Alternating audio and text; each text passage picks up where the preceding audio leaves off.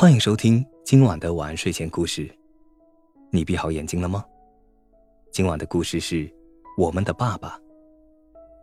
森林幼儿园总是很热闹，这不，小朋友们正在说自己的爸爸。我爸爸是发明家，聪明猴说，他发明了好多好多东西，他还得过好多好多的大奖。我爸爸是足球运动员，蹦蹦兔说，他踢球可厉害了。有一场比赛，他一个人进了三个球。我爸爸才厉害呢！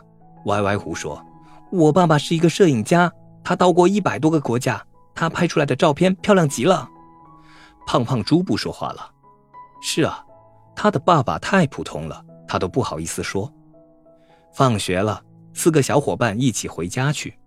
没过多久，天上突然下雨了，他们急忙躲在商店的屋檐下避雨。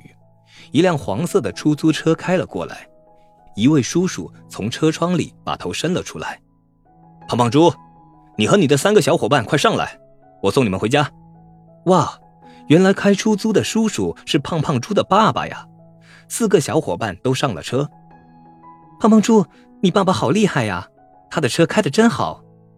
胖胖猪，你爸爸的出租车好漂亮啊。